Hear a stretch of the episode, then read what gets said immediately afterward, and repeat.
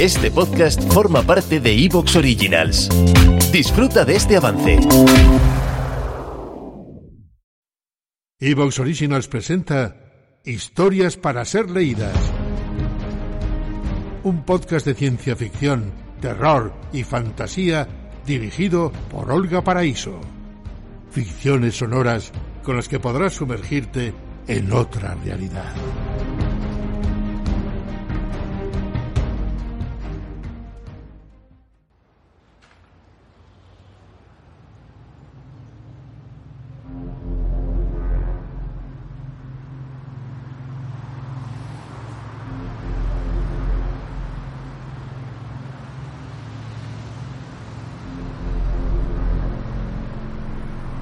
El demonio negro. Robert Bloch.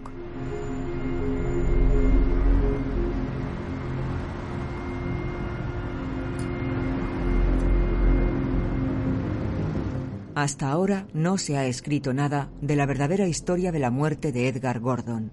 De hecho, nadie, salvo yo mismo, sabe que está muerto. La gente fue olvidando gradualmente a este extraño genio de lo negro, cuyos cuentos terroríficos y sobrenaturales fueron en tiempos muy populares entre los amantes del género fantástico. Quizá fue con sus últimas historias con lo que terminó de apartar a su público. Esos libros finales suyos que eran una auténtica pesadilla y que referían extrañas historias de mundos ajenos al nuestro. Mucha gente se tomó aquellas obras como las propias de un demente, como una pura extravagancia, a tal punto que sus editores rehusaron hacerle cualquier comentario acerca de los originales que les hacía llegar.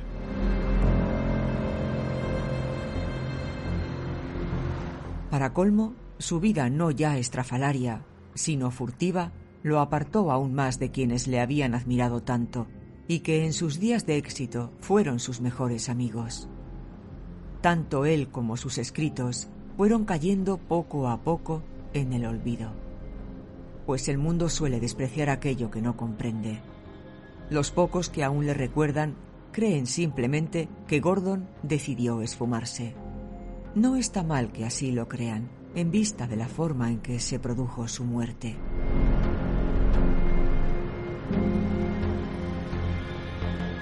Pero he decidido contar la verdad. Yo conocí a Gordon muy bien.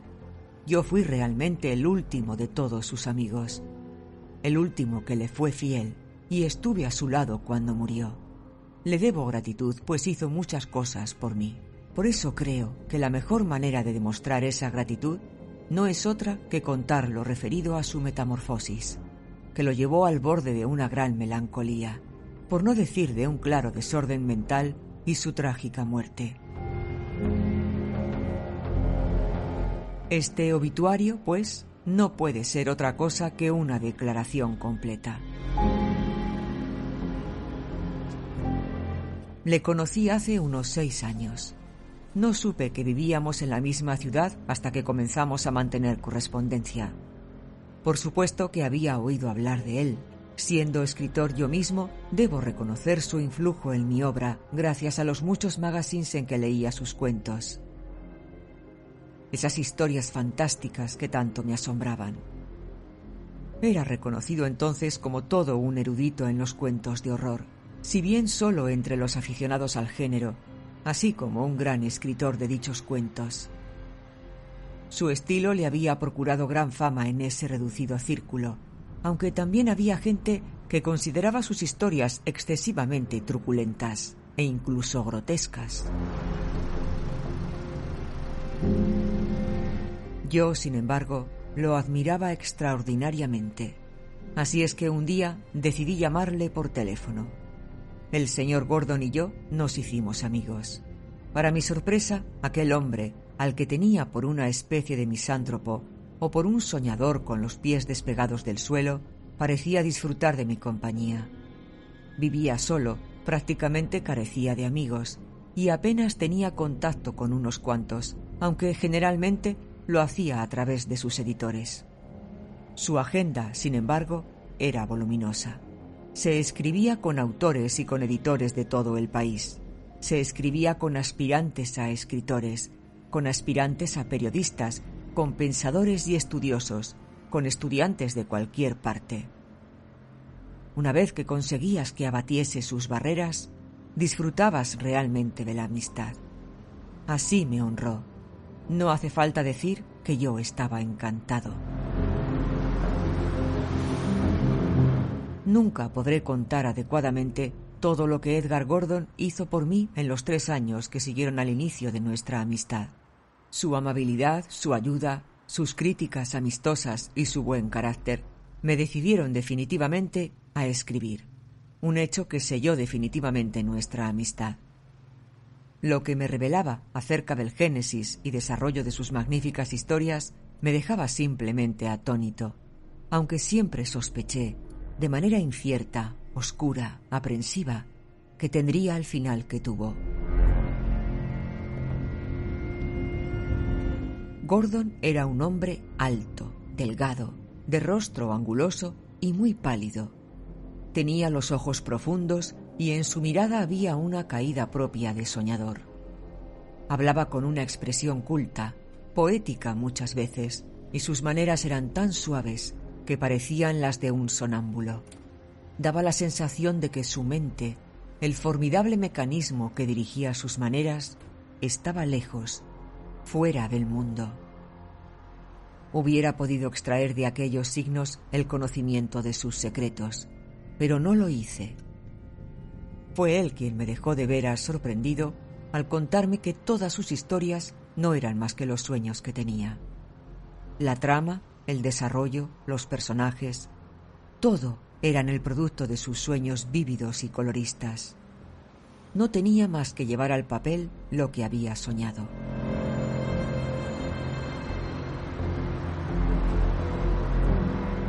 No se trataba de un fenómeno único, ya lo sabía. Edward Lucas decía haber escrito varios libros basándose en sus propios sueños. H.P. Lovecraft produjo un sinfín de cuentos extraordinarios originados en una fuente similar. Y Coleridge, por supuesto, vio su Kubla Khan en un sueño.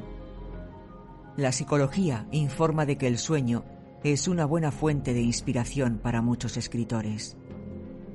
Pero lo más extraño de la confesión de Gordon fueron las extrañas peculiaridades, las instancias personales de los sucesivos estados de sus sueños.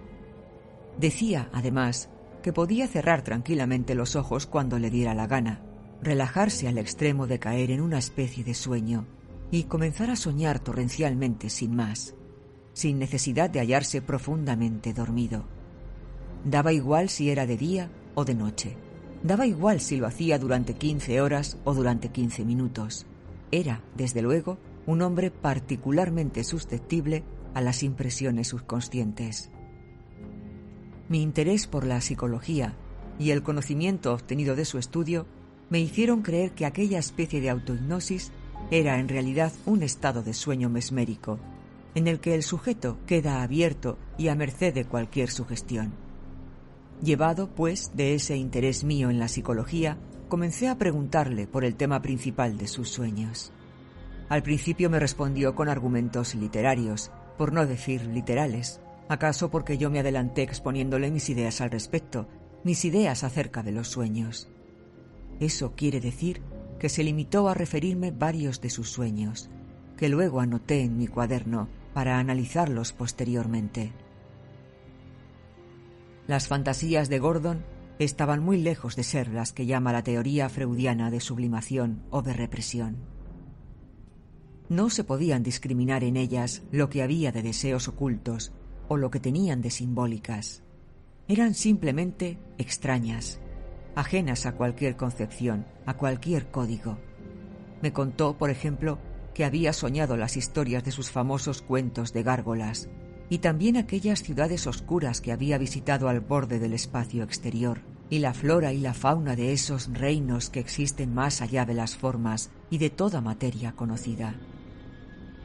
Las descripciones de la aterradora geometría ultraterrestre y de las formas de vida que se daban en ella me convencieron de que la suya no era una mente común que pretendiera dar amparo mediante la sublimación a sus sombras.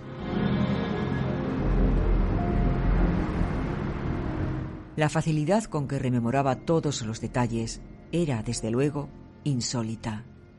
No parecía haber en todo ello una premeditación, ni una concepción mental. Recordaba los detalles incluso de sueños que había tenido muchos años atrás.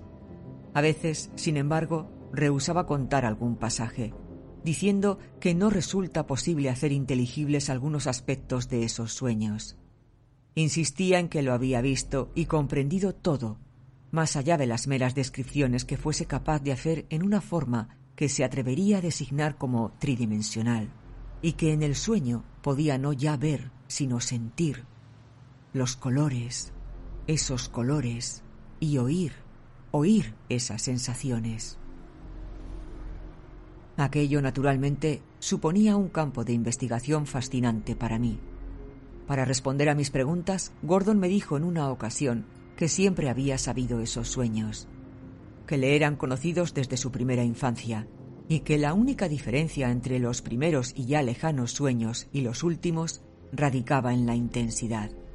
En el presente, decía, sus sensaciones eran mucho más fuertes. La localización de aquellos sueños era, además, perfecta. Todos ellos se desarrollaban entre escenarios que no resultaba difícil identificar como ajenos a nuestro cosmos. Montañas de negra estalagmita, picos y conos que se alzaban entre valles en la hondura de cráteres, soles muertos, ciudades de piedra en las estrellas. Tales eran sus lugares comunes. Algunas veces caminaba. ¿Te está gustando lo que escuchas? Este podcast forma parte de Evox Originals y puedes escucharlo completo y gratis desde la aplicación de Evox. Instálala desde tu store y suscríbete a él para no perderte ningún episodio.